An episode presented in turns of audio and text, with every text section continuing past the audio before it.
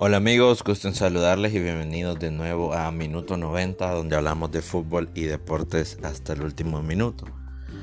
En este podcast pues vamos a hablar de los partidos que se han realizado hoy. Les había prometido, y digo esto por, por una fanática muy especial de este podcast, hablar del Barcelona, pero bueno, eso se lo vamos a dejar hasta mañana ya que mañana juega el Barcelona. Hoy vamos a hablar del AC Milan, ¿verdad? Del rival de la ciudad, el vecino del Inter.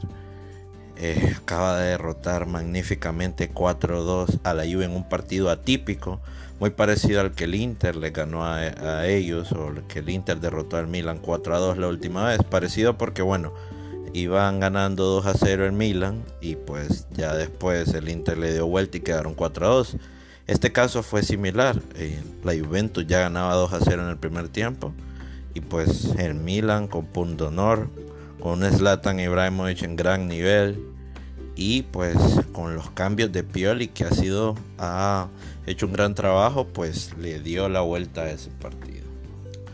Ok bueno el partido está recién terminado a la hora que estoy grabando ese este podcast o este episodio de mi podcast. Y pues realmente fue un partido como les digo atípico la Juventus en, su primer tiempo, en el primer tiempo tuvo más ideas, intentó, no logró concretar, pero el Milan también aparecía y pues parecía un partido que se iba a definir por un gol y que no iba a haber muchos goles.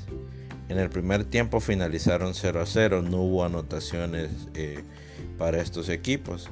Ya en la segunda mitad pues todo cambió. Tempraneramente, tempraneramente la Juventus se puso adelante con un golazo de Rabiot que le hace un caño horrible, pero horrible a, nuestro amigo Teo Hernández, que pues, muchos milanistas dicen que es el mejor lateral de la historia del mundo, pues le hizo un caño fuerte y realmente después pasó de Romagnoli como que si tenía, como que si Romagnoli fuera ahí un veterano y sacó un fierrazo al ángulo que puso el 1-0 para la Juventus.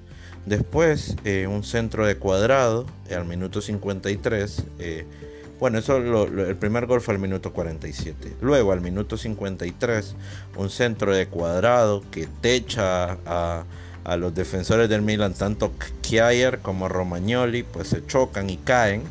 Y pues aparece Cristiano Ronaldo y define y pone el 2 a 0. Bueno, ahí dice, bueno, Milan ha abandonado la conversación, se acabó el partido. Eso era lo que esperábamos, porque la verdad es que eh, Milan pues realmente no, no, nos ha, no, nos ha, dado sensaciones a lo largo de la liga de, poder remontar a la Juventus un partido así.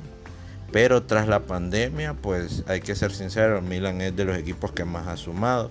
Ya derrotó a la Roma, derrotó a, a la Juve. Se complicó un poco con la Spal, pero igual es un equipo pues que derrotó a la Lazio por goleada la semana pasada. Entonces el sorprendente Milan tenemos que decirle por cómo los ha cambiado. Y ha sido un gran trabajo el de Pioli, aunque ha sido un técnico muy criticado, aunque cuando llegó inmediatamente fue tendencia Pioli out. Desde que llegó no lo querían por su pasado interista también, y, pero es, entendible. No se esperan grandes cosas de un técnico como Pioli. Pero lo hizo muy bien, lo está haciendo muy bien, más eh, ahorita tras la pandemia que ha logrado recuperar al, al conjunto Rossoneri. Entonces, eh, vendría la remontada milanista. Primero un penal inventadísimo que yo no sé cómo pintan penal. O sea, es una jugada creo que era imposible evitar que la pelota le pegara en la mano. Un penal dudoso, un penal que bueno, si se lo hubiesen pitado a la Juventus, yo hubiese hablado sobre cómo los arbitrajes en alguna forma parece que favorecen a la Juventus. Pero realmente lo que demuestra es que este bar no solo es en España, realmente en varios lugares está fallando. Y bueno, vino Ibrahimovic a ejecutar al 62, cumplió con la responsabilidad y todo bien. 2 a 1, está bien, pero bueno, ¿podrá el Milan remontar? Luego, a pase de Ibrahimovic en un pequeño relajo que se armó en el área, pero una gran jugada de que sí es, que toca con Ibrahimovic, un pase muy bueno de Ibrahimovic, la devolución y que Sia dispara, la pelota se desvía, pero el gol de Frank que suena para el Inter y yo digo, tráiganlo ya. Muy buen contención físico, es lo que necesitamos como suplente también. Me gusta para suplente también. Entonces que si al 66 ponía el empate y el momento anímico era del Milan.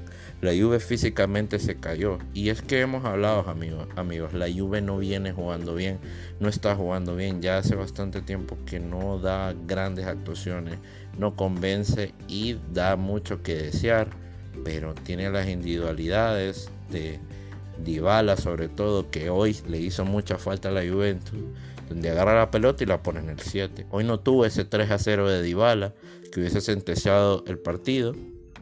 Y pues después vendría, vendría Bonaventura al minuto 67.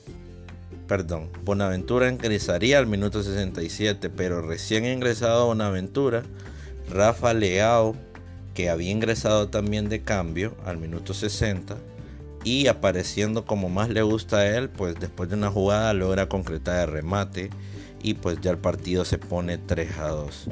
Ahí pensamos, ¿qué va a pasar? ¿Se le va a venir la noche a la Juventus? ¿Se va a poner nervioso? ¿Qué van a hacer? Vinieron las variantes de Sarri, que a pesar de que tiene la liga un poco asegurada, casi asegurada podríamos decir, la afición de la Juventus en general lo critica mucho, no lo quiere, porque es que a la Juve ya no le basta con la liga. Bueno, mire, yo interista como quisiera una liga, pero realmente como la han ganado ocho veces en este momento, es como que si eh, al Inter en los tiempos que andaba ganando las ligas seguidas, pues tiene una mala actuación en Champions o, o simplemente ganar la liga, pues quizás no le ajuste el técnico. Entonces por el momento que la liga para la Juventus no tiene un gran peso, a menos de que si la tuviera un poco más en riesgo. Entonces, pues entró, entró Matuidi, entró Douglas Costa, entró Ramsey, pero sobre todo al minuto 77 entró Alexandro por cuadrado que había desaparecido del partido. Cuadrado que es, un gran regateador, pero había desaparecido del partido en esta ocasión. Al entrar Alexandro, pues, ¿qué, qué pasa? bueno, Alexandro por algo no es titular, a pesar de que es un jugador de grandes condiciones. Por algo a veces la Juventus hasta incluso tiene que jugar con un jugador en esa posición a pie cambiado porque no hay seguridad con Alexandro. Entonces viene Alexandro, agarra la pelota y prácticamente le pone un pase a Bonaventura que rápido sirve a Reddick y Reddick con un de un bombazo pone el 4 a 2 definitivo. Sí, señores, extra extra perdió la Juventus y aquí es donde duele. Increíble. La Juventus perdió 3 puntos, pero el Inter también acaba de perder 3 puntos. De ganar el Inter el jueves, se pone el conjunto Nerazzurri a 8 puntos de la Juventus. Pero si no hubiese perdido ese partido que increíble, que ya hablamos anteriormente es contra el Bologna, el Inter que tuvo el 2 a 0 Lautaro en ese penal y, y le dio frío, estaría 5 puntos. Y yo sé que ay, cuando nos ponemos de, ay, no, si, por ejemplo, si no hubiese, o si, si hubiese, los hubieran no existen en el fútbol, pero realmente los cuento y duelen más porque son, son momentos claves que el Inter, o sea, perdió partidos que tuvo para asegurar, falló el momento clave, tanto el penal de Lautaro como aquella jugada de Gagliardini que tuvo el 3 a 1 contra el Sassuolo y ahí dejó escapar 5 puntos. Estaría a tiro el Inter, a 3 puntos por encima del Alacio y peleando de lleno el campeonato con un partido restante todavía entre el Alacio y la Juventus. Estaría a tiro, pero no. Pero no, realmente perdieron puntos de manera lo que les decía estúpida y bueno, ya eso ya al parecer va a quedar como una anécdota nada más, porque se ve bien difícil de que. Primero es difícil el partido que tienes el Inter el jueves, con Tunela Verona que viene eh, embalado, pero eso vamos a hablar otro día. Ok, pero todavía ganando ese le quedarían 8 puntos por recordar, y eso está muy, muy difícil. En otros resultados, pues déjenme decirles que ayer, ayer en el repechaje por el descenso o ascenso alemán, el equipo, el equipo Werder Bremen eh, logró mantenerse en la primera división alemana, en la Bundesliga. En la ida había empatado con el Heidenheim y pues en la ida habían empatado habían empatado a cero y esta vez empataron 2 a 2 como marcador global y pues si el Werder Bremen pues se logró se logró mantener. Bueno, al final este eh, un equipo histórico de Alemania, pues que sigue todavía en, el máximo circuito, alegría para muchos, tenía grandes jugadores, bueno, tiene Bittencourt, mantiene, mantiene también en su alineación a jugadores de la talla de Sargent, joven estadounidense, 20 años, Rachika, o sea, tiene un equipo bueno, eh, no debió pelear tanto, batallar tanto, pero lo logró y pues se mantiene en primera división alemana. Y en resultados de hoy, pues el Valencia por fin ganó extra extra, por fin ganó eh, de traje regreso al fútbol, le ganó al Valladolid 2 a 1. Celta empató con, con, el Atlético de Madrid. Y bueno, el Atlético que sigue pues haciendo unas de cal y otras de arena y pues está ahí muy conforme en su tercer lugar y no aspira quizás a mucho más. El Arsenal se dejó empatar de Leicester después de una expulsión increíble de, su contención. Que bueno, esto es realmente cuando un cambio te sale mal. Eh, en Ketia, el jugador entró por al minuto 71 por la cassette para asegurar el partido. Pero en la primera jugada que tiene participación va con una plancha que no la puede bajar o quitar a tiempo. Se lleva de encuentro al rival y pues termina expulsado. Y de ahí pues el Leicester se fue como una tromba al ataque y pues le logró sacar el resultado a los de a los dirigidos por Michael Arteta, el Arsenal haciendo un Arsenal. Y pues el último espacio que estamos repasando esta jornada futbolera de hoy se lo vamos a dar a Leche. Cuánto coraje, cuánto huevo de leche de Fabio Liberani. 2 a 1 contra la Lazio, que a mí no me engañen con esa Lazio. Si Ciro Inmóvil está lesionada, está lesionado, ya la Lazio no existe, ya la Lazio se vuelve un equipo, baja del segundo lugar al décimo lugar sin Ciro, definitivamente. Y bueno, no por nada es el capo Cañonieri, pero igual, o sea, no puede ser. Este partido que al minuto 2 Mancuso, que tiene una manera bien peculiar de tirar penales, después vamos a hablar un poco más de eso, pues anotó un golazo, pero el Bar se lo anuló, era un golazo, pero hubo mano previa. Después error del portero Gabriel, que pertenece al Milan, hizo que cayera eh, la primera anotación del partido. Caicedo, Caicedo de la Lazio anotó el 1-0 al minuto 5. Luego vino Babacar al minuto 30 empatando un leche que juega con el cuchillo entre los dientes no sé si ustedes tuvieron la oportunidad de ver a su técnico Fabio Liberani, fue contención de la Lazio por mucho tiempo, también estuvo en, el, la Fiorentina y en otros equipos. Así exacto como, como Liberani, así es su equipo. Aguerrido, que mete, que no se deja, que lucha. Así, exactamente así es su equipo. Entonces Babacar puso el empate y después al 45, o sea, casi al 45 más 5. Ya terminando el primer tiempo, hubo un penal que lo recontra revisaron en el bar, una mano, la revisaron mil veces hasta que por fin detallaron o decidieron eh, darla como penal. solo para que Mancuso la fuera a tirar.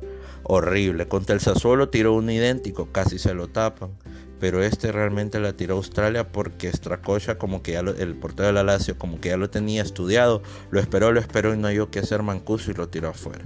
Y así quedó el primer tiempo, 1 a 1, después eh, de cabeza en tiro de esquina, que la Lazio cobró 13 tiros de esquina en este partido, no anotó ningún gol de tiro de esquina, mientras que la Leche cobró 3 y al 47 ponía el 2 a 1. Luego todo iba a ser meter, aguantar y paradas espectaculares de Gabriel, el arquero que se había equivocado en el primer gol, pero terminó siendo héroe de su equipo. Un dato curioso es que al minuto 93, que aún faltaba bastante partido porque se agregaron 10 minutos en este partido, como dirían en mi pueblo, hasta que empate la Lazio.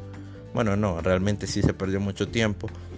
Patrick hizo la famosa Suareciña mordió al rival, le pegó una mordida a Patrick y salió expulsado increíblemente. Eh, bueno, no se ha hecho tan viral esto porque obviamente no fue Luis Suárez quien lo hizo. Pero Patrick mordió al rival y salió pues expulsado del partido por conducta antideportiva. O sea, ¿quién muerde a alguien en el bar? Estamos locos todos. Pero bueno amigos, entonces eso ha sido como un resumen de todo el fútbol que vi hoy. Realmente que hoy sí vi mucho fútbol y gracias que quería compartir con ustedes. Estoy alegre por los milanistas, por, porque perdió la Juventus, soy sincero. Pero bueno, al final lo más seguro es que la Juve termine coronándose. Me parece que Inter va a salir segundo, que también no es nada que celebrar. Y pues así se están dando las cosas. Una última sobre el fútbol de estufa.